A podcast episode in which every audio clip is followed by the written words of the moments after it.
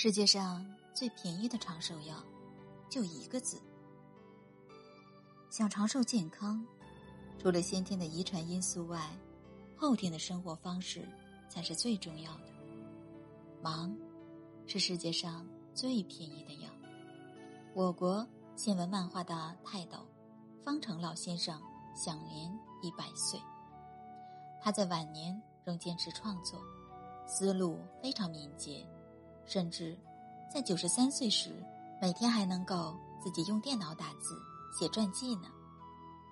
很多人问他养生之道，老先生做了一首诗回答大家：生活一向很平常，骑车、书画、写文章，养生就靠一个字——忙。有忙于写，有忙于养花、养鱼、钓鱼。等等，只要是真忙，心里想的，手脚为此活动的，都是养生之道。忙碌是这些百岁名人的养生诀窍。忙的确是全世界众多大师级人物的养生诀窍，比如著名滑稽建筑师贝聿铭，设计了苏州博物馆、卢浮宫玻璃金字塔。今年一百零二岁，著名教育家徐中玉编写了大学语文教材和课程。今年一百零四岁，汉语拼音之父周有光享年一百一十二岁。被钱钟书称为真奇才的作家罗红享年一百零七岁。国学大师、著名学者季羡林享年九十八岁。巴金，一百零一岁；马彦初，一百零一岁；钱学森，九十八岁。这些大师级人物的长寿，让无数人羡慕不已。可大家却不知道，这些长寿恰恰是忙出来的。为什么长寿？一个字忙。贝聿铭九十岁高龄时，仍旧不知疲倦的工作，设计了苏州博物馆。工作对于他来说是一种快乐，他笑称自己是劳碌命，每天就懂得埋头工作，有时忙到凌晨，待在博物馆里的时间一般会超过八个小时，仔细斟酌每一个建筑细节。每天凌晨四点时，季羡林书房的灯就会亮起，他说：“起来，好去干活呀。”算起来。九十多岁的他，每天的工作时间都会超过十小时。有汉语拼音之父之称的周有光，在《人民日报》上说：“我八十五岁离开办公室，回到家中一间小的不能再小的小书房中，看报、看书、写文章。”齐白石也是信奉忙的名人，他要求自己每天必须作画，信条是。不让一天空闲过。忙碌是世界上最便宜的药。彭越的父亲得了腿病，一走路就疼痛难忍，每天只好待在家里。原本，他的父亲是一个很能干的人，不仅把外面的事儿打理得有条不紊，还负责接送孙子、买菜做菜，简直是里里外外一把好手。相比而言，他的母亲就非常轻松了。退休后什么事儿也没有，一天到晚除了收收拾屋子，就剩下看电视了。别人都羡慕他的生活这么享受，可事实却不是这样。他根本就不像大家说的那样快乐，这使他常常说自己浑身难受。母亲虽说身体上没有毛病，但是整天。不苟言笑、无精打采的，唠叨的多了，子女们便不再拿它当回事儿，反正成了生活的常态了。父亲这一病，母亲却像变了一个人一样，买菜做饭、打扫卫生、照顾父亲，家里家外都料理着。怕耽误孩子工作，他独自去交水费、交电费、买燃气。家里的电路出了问题，母亲。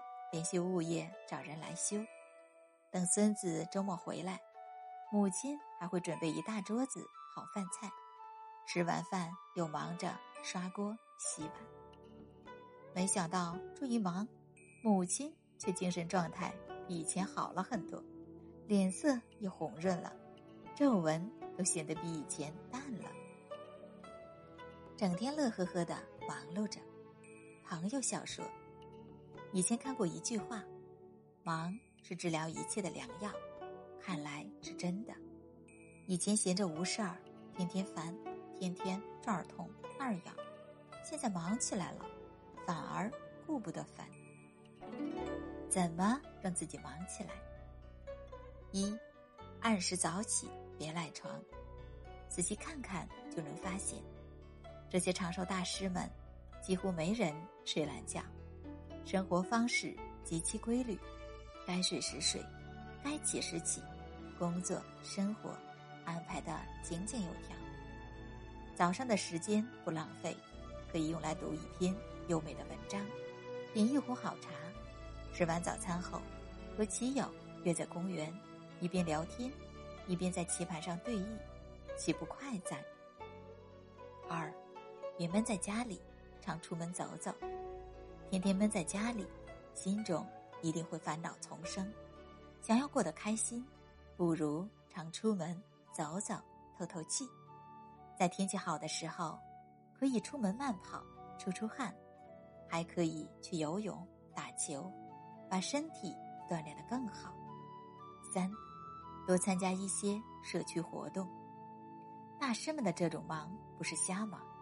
不是忙的通宵达旦不睡觉，而是让自己的脑子动起来，让生活充实起来，有目标、有规划的过自己的小日子。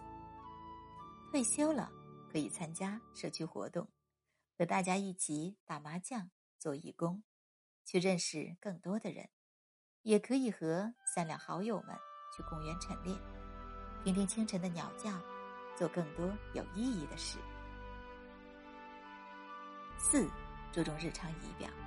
林肯说，在四十岁以前，相貌是父母给的；到四十岁以后，人就要对自己的容貌负责。当你穿着得体，整个人都显得精神饱满，也更自信，看起来会比实际年龄年轻十多岁呢。五，坚持读书、学习、旅行。显得年轻的人，大多都坚持活到老，学到老。腹有诗书气自华，读书多了，容貌自然改。读书开阔心胸，旅行开阔眼界。喜欢读书和旅行的人，对任何事情有自己的见解，不会人云亦云，自然神采飞扬，洋溢着青春的活力。六，坚持运动，身体健康才是保持年轻的基础。不显老的人。一定都坚持运动，让自己由内而外散发着活力。七，保持年轻的心态。心态年轻的人，会积极尝试新鲜事物，总是带着好奇眼光去学每一样新东西。在他们身上，你也许能看到眼角眉梢的皱纹，但更让你目不转睛的，是那神采奕奕的面容和热爱生活的精神状态。我们可以根据自己喜欢的生活方式，让自己忙起来，生活充实了，整个人就变得神采奕奕。在忙碌中学习，在忙碌中休闲，在忙碌中快乐。